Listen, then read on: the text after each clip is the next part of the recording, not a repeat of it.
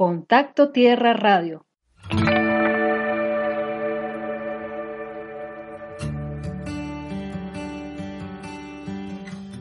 Saludos a todas las personas que nos escuchan. Gracias por su sintonía. Una vez más, bienvenidos a este subprograma Contacto Tierra Radio. Yo soy Mayra Rincón Salazar y les estaré acompañando en los próximos 30 minutos. Como ya es costumbre en nuestro programa, iniciamos mencionando las efemérides ambientales. Esta semana solo tenemos una fecha en nuestro calendario ambiental y es el día de hoy, 8 de junio, es el Día Mundial de los Océanos. ¿Y de qué más hablaremos esta semana en Contacto Tierra Radio? En la sección de Responsabilidad Social Empresarial comentaremos sobre una certificación que apoya la construcción verde. Estaremos conversando con Rafael Bello, director de servicios de la Universidad Simón Bolívar. También presentaremos a Wayne Calder, director de Escuelas Sustentables. Y en la sección Ser de la Tierra, la investigadora PhD Lisbeth Betelmi nos dará la cuarta entrega de la relación sublime con la naturaleza. Sin más preámbulos, empezamos.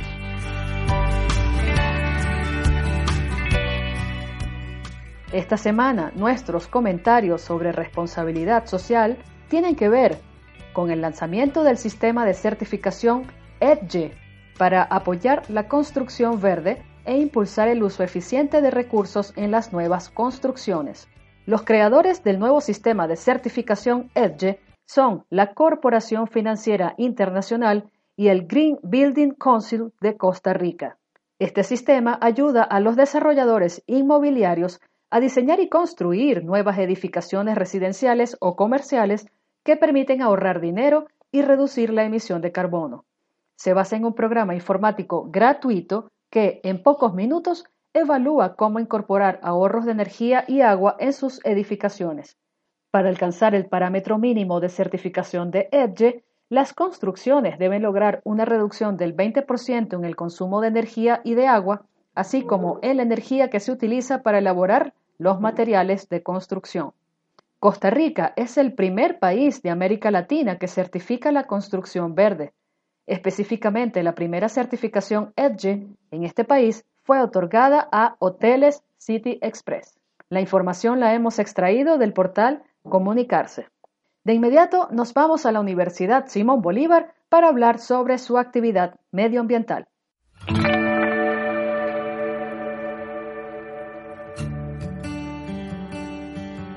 Nos encontramos en compañía de Rafael Bello, quien es director de servicios de la Universidad Simón Bolívar desde hace dos años y unos meses, me parece. Correcto.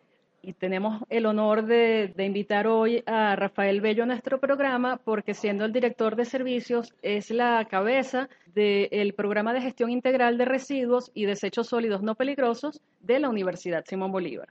Bienvenido a nuestro programa. Muchas gracias, Mayra, y bienvenida tú en este caso. Aprovecho la oportunidad para agradecerte de que te acerques a nosotros y nos ayudes a difundir un poquito el mensaje que tenemos, a sembrar esa conciencia en la gente, a de alguna manera este, reafirmar estos valores que eh, sirven de marco a nuestro programa y de esa manera eh, concientizar efectivamente a todo aquel que tenga eh, la posibilidad de ayudarnos en lo que es el crecimiento de este programa. Comenzamos hablando de la parte educativa que ustedes realizan con el programa. Vamos a, indagar un poco en esos detalles eh, de jornadas educativas, charlas que realizan ustedes desde la Dirección de Servicios. Bien, Mayra. En ese sentido, el programa este, ha estado creciendo con el paso de los años, se ha ido fortaleciendo poco a poco y recientemente hemos querido darle un impulso bien importante y es eh, buscar la expansión más allá de los muros de la universidad, como tú bien lo has señalado. Si bien es cierto que adentro hemos hecho algunas labores y te señalo brevemente, a través de algunas charlas que hemos podido consolidar últimamente y este, el dictado o el, llevar a las aulas de clase, particularmente en el departamento de idiomas y recientemente también estamos haciendo contactos con la coordinación de ciclo básico, el decanato de estudios generales, para llevar lo que es el alcance de nuestro programa y de esta manera concientizar un poco más adentro que también hace falta. Pero bien, como decías, el tema de llevar el programa eh, fuera de las universidades es con la idea de sembrar en la conciencia de niños de escuela la importancia que representa nuestro programa. Y es así como eh, nos hemos trasladado a una escuela adyacente en Turgua, eh, se llama Escuela Concentración 200, con la cual hemos tenido ya varias actividades muy importantes. Hemos tenido una acogida bien significativa y este, cada vez nos los piden con mayor eh, regularidad. Y también este, hemos logrado eh, llevar nuestro programa a la unidad educativa de la Universidad Simón Bolívar, que es una organización externa a nosotros, aun y cuando goza del mismo nombre, y estamos también de alguna manera haciendo alianzas y proyectando efectivamente este mensaje del que te vengo hablando. Adicionalmente a eso, este, tenemos algunas otras actividades complementarias que hemos creado y puedo referir particularmente una exposición vinculada al tema del ambiente, la cual ahorita está teniendo espacios en la Biblioteca Central de la Universidad y contamos allí con una muestra muy interesante de un artista de origen alemán casada con un venezolano que se llama Heidi de Girón trabajo muy bonito eh, sobre las hojas, sobre el medio ambiente. Y recientemente también contamos con una charla que nos pudo dar, la profesora Gladys Rincón, una profesora interna que tiene formación en el área de ecología, lograda en la Universidad Politécnica de Cataluña, y ella nos hizo una exposición sobre el tema del aire. Entonces vemos que no solo es el trabajo propio el objetivo fundamental del programa, el que estamos desarrollando, sino que también estamos dando cabida a otras iniciativas que todas van vinculadas con el tema del ambiente. Eso realmente nos tiene muy contentos, muy motivados, muy esperanzados y bueno, esperamos lograr que se siga diversificando y que siga llegando el mensaje a donde queremos. Muy interesante. ¿Podemos mencionar el contenido de las charlas y de las actividades que hacen cuando están en presencia de los niños en los diversos colegios y también ahora acá internamente a nivel de los estudiantes que, de los estudios generales y de, y de idiomas. Sí, por supuesto. Particularmente las charlas que hemos llevado a los colegios son unas charlas un poco básicas porque son para estudiantes de primaria, usualmente de primero a cuarto, quinto grado. Y en esa oportunidad hacemos unas cuestiones muy didácticas con un material audiovisual en donde le ponemos de manifiesto lo que es el tratamiento del papel, el reciclaje, eh, la reutilización, la reducción, le, tratamos de hacer comprender este, qué son esos términos de una manera gráfica. Y pues la, participación de los chicos es increíble, la energía que se siente de verdad es muy motivadora y nos impulsa cada día más a continuar en esta línea. Eh, y bueno, ya las otras charlas que hemos tenido acá a nivel interno son unas charlas ya de un nivel técnico muy superior que, bueno, eh, requieren ya de, unos conocimientos mucho más específicos, pero son realmente interesantes. El 5 de junio, que celebramos el Día Mundial del Medio Ambiente, la Dirección de Servicios organizó una ecoferia y una jornada de reciclaje quienes acudimos a esa actividad pudimos ver la presencia de, varios expositores, artesanos, artistas, había también gente eh, que hace diseños en eh, bolsos. ¿Estos son alianzas que la universidad tiene con estas personas específicamente? Así es, efectivamente. Eh, también con el transcurso del tiempo hemos ido estrechando la mano con diferentes organizaciones. Inicialmente comenzamos con Repabeca, con Venezolana de Vidrio, con el vertedero de basura La Bonanza, donde le suministrábamos gran parte del material que nosotros producimos acá en la universidad y que continúan siendo nuestros aliados fundamentales, Fundana entre ellos también. Pero eh, más recientemente hemos incorporado otras tantas iniciativas que todas se enfocan hacia el tema ambiente y muy particularmente puedo destacar las siguientes. Eh, Ecoolios es una de las más fuertes y con quien hemos este, dado, con quien tenemos un, encuentro muy cercano. Es una organización que se encarga de reciclar el aceite vegetal y muy particularmente el que se produce acá en los comedores de la universidad con ese material ellos elaboran jabones y bueno, hacen una labor extraordinaria definitivamente. También contamos con pancarteras.com, que son unas muchachas extraordinarias que trabajan con pancartas de vinil en la elaboración de objetos utilitarios, carteras, bolsos, etcétera, monederos. Un trabajo hermosísimo. Contamos también con Luciérnaga Reciclarte. Son madre e hija, Dargy y la señora Lucy, quienes eh, con empaques de productos plásticos eh, hacen también mm, cuestiones utilitarias de una calidad insólita, de verdad que sí. Tenemos carteras TAPS que utilizan las anillas de metal de las latas de refrescos y hacen unos diseños muy bonitos, además que emplean eh, a señoras de la tercera edad que son las tejedoras y el producto de, ese, de esas ventas lo dedican a una fundación que se llama Buen Samaritano tenemos también eh, Amarillo Piña, que es un chico que trabaja con materiales plásticos y hace obras de arte. Tenemos también eh, Gilingami, quienes eh, reutilizan empaques de cartón y papel para crear zarcillos, este, pulseras, este, collares con una calidad exquisita. De verdad que eh, entre esos son los que puedo destacar ahorita, tenemos algunos otros, estamos construyendo otras alianzas también y, bueno, la verdad es que nos sentimos muy satisfechos y muy agradecidos con todos ellos por la participación y el buen ánimo que nos generan en cada oportunidad que los tenemos. Recordamos que estamos conversando con Rafael Bello, director de servicios de la Universidad Simón Bolívar. Quisiera ya despedir, lamentándolo mucho, esta sección del programa, mm, dando información sobre gente que nos esté escuchando y quiera también hacer alianzas con la universidad o algún liceo que quiera recibir las charlas que dicta la Dirección de Servicios en temas de reciclaje, ¿cómo ponerse en contacto con ustedes? Bien, primeramente estaríamos súper satisfechos y súper complacidos de que pudieran acercarse a nosotros. La verdad es que tenemos un tiempo bastante limitado, pero el que tenemos lo aprovechamos y eh, para ello pueden ponerse en contacto con nosotros a través de de nuestra página en Facebook tenemos reciclaje USB. Adicionalmente pueden inscribirnos a través de los correos electrónicos dir-servicios, dir es D-I-R, guion medio, serv es S-E-R de pequeña, arroba y a través de nuestros contactos telefónicos el 906-3453 y 906-3454. Muchísimas gracias por la oportunidad. A ti, Mayra, te reitero las gracias nuevamente a ti y a todos los que nos han apoyado y han creído en nosotros.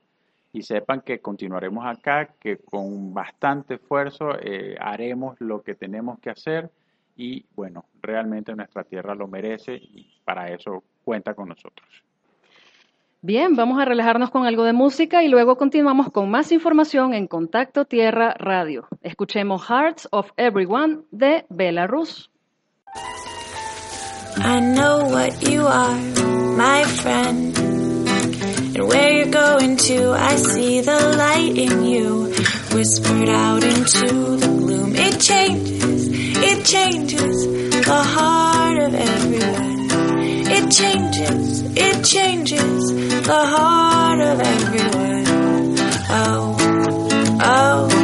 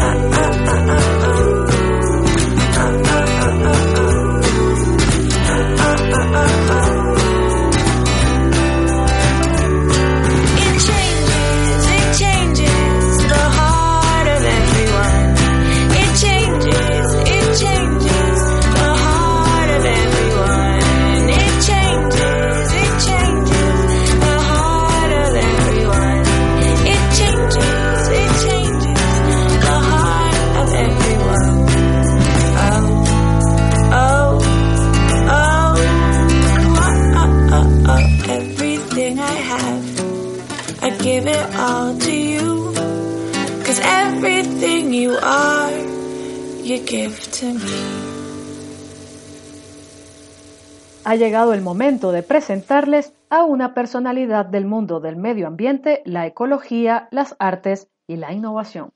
Esta semana toca el turno a Wayne Calder, director de Escuelas Sustentables, una organización dedicada a la asesoría a instituciones educativas para lograr alfabetización ambiental y la sostenibilidad.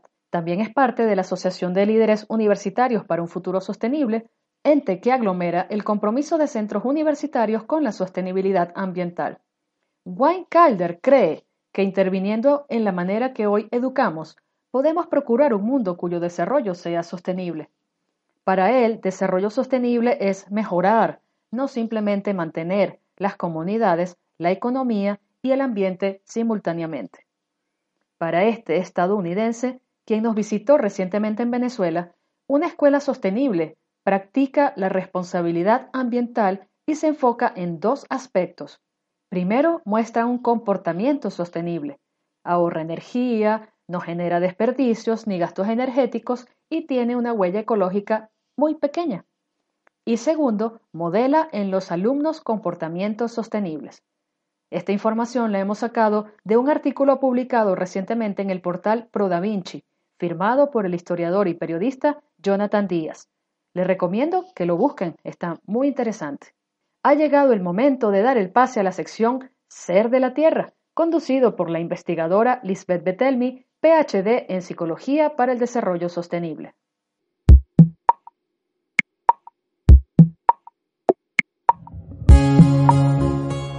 Mis estimados oyentes, reciban mi cordial saludo. Hoy hablaremos de la relación entre las emociones sublimes hacia la naturaleza y las conductas proambientales, para la puesta en práctica del desarrollo sostenible como hábito en nuestra vida cotidiana. Muchos de nosotros, de los que me escuchan, estamos convencidos y dispuestos a realizar acciones que ayuden a minimizar la contaminación y la huella ecológica de nuestras actividades cotidianas. Pero ¿cuál es la diferencia entre los que sí dan el paso y los que solo se quedan en las buenas intenciones. Les voy a describir unos resultados de una investigación que hicimos para indagar los aspectos y variables psicológicas que dan claves importantes y explican el por qué algunos sí realizan conductas proambientales. La investigación fue realizada gracias a la participación de 290 personas de la población general de la ciudad de Madrid. Eh, la investigación fue realizada en la Universidad Autónoma de Madrid.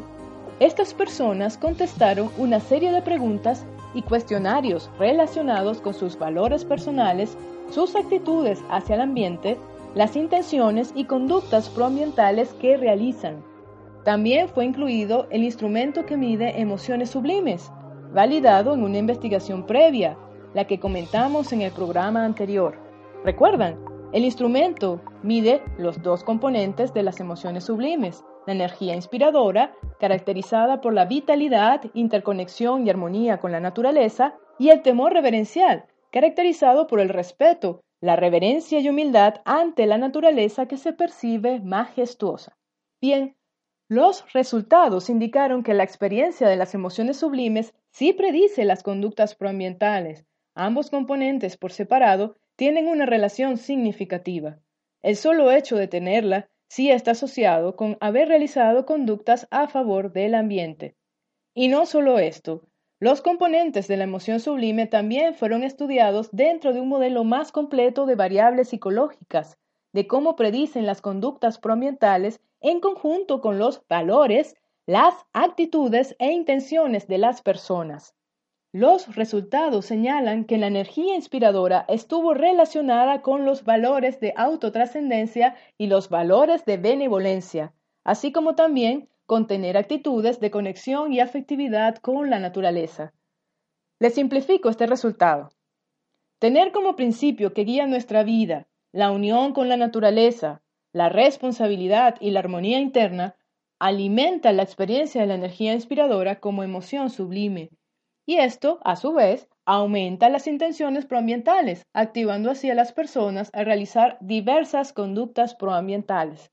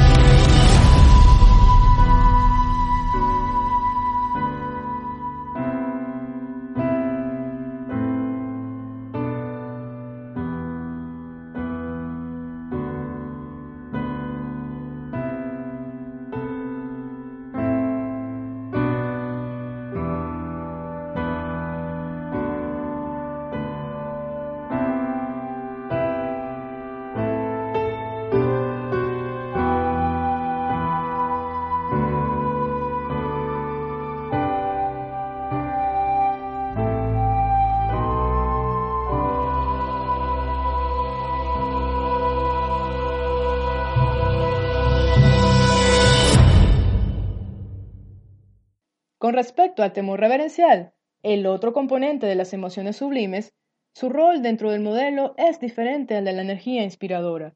En este caso, las actitudes de conexión emocional con la naturaleza y las actitudes de apatía ambiental estuvieron relacionados con el temor reverencial, prediciéndolo de manera significativa. Es un resultado en el que se observa una paradoja interesante. El temor reverencial es predicho tanto por el sistema de creencias ecocéntrico como el antropocéntrico. Y fíjense bien, las personas que mostraron apatía ambiental, pero que también mostraron temor reverencial, realizaron conductas proambientales. Por lo general, las personas que se muestran más apáticas con la conservación de la naturaleza tienen muy bajos niveles de conductas proambientales.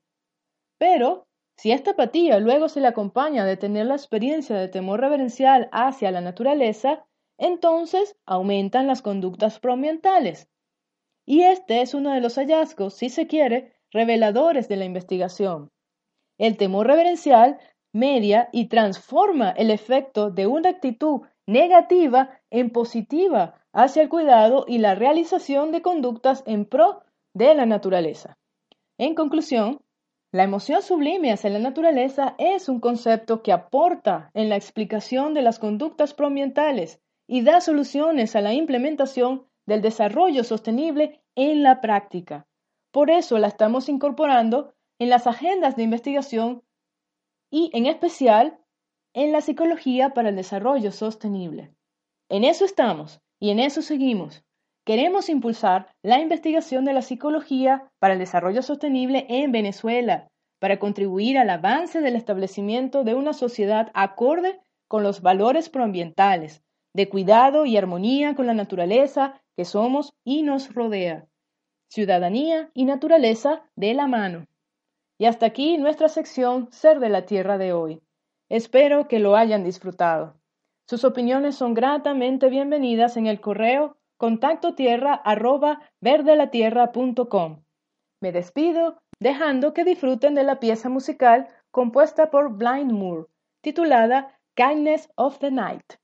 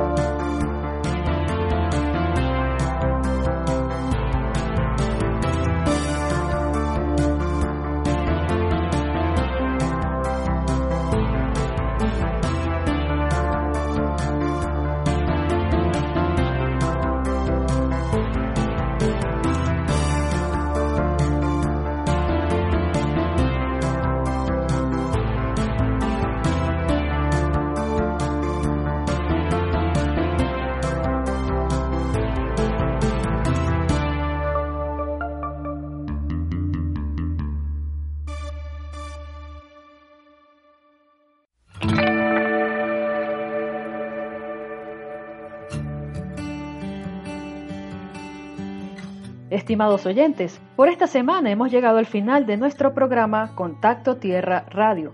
Si desean intercambiar impresiones con nosotras, los invitamos a escribirnos a través del correo electrónico contactotierra@verdelatierra.com o por mi Twitter personal arroba mcrsalazar.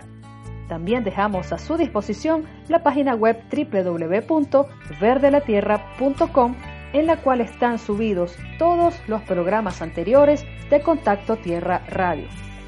En la grabación, edición, montaje, dirección y locución, Mayra Rincón Salazar. En la edición y producción, también en la musicalización, Lisbeth Betelmi. Hoy, muy especialmente, nos acompañó en la asistencia de producción Ana María Borjas. Nos volveremos a encontrar por esta misma vía la semana que viene. Gracias por su sintonía y sigan en compañía de la Simón Radio.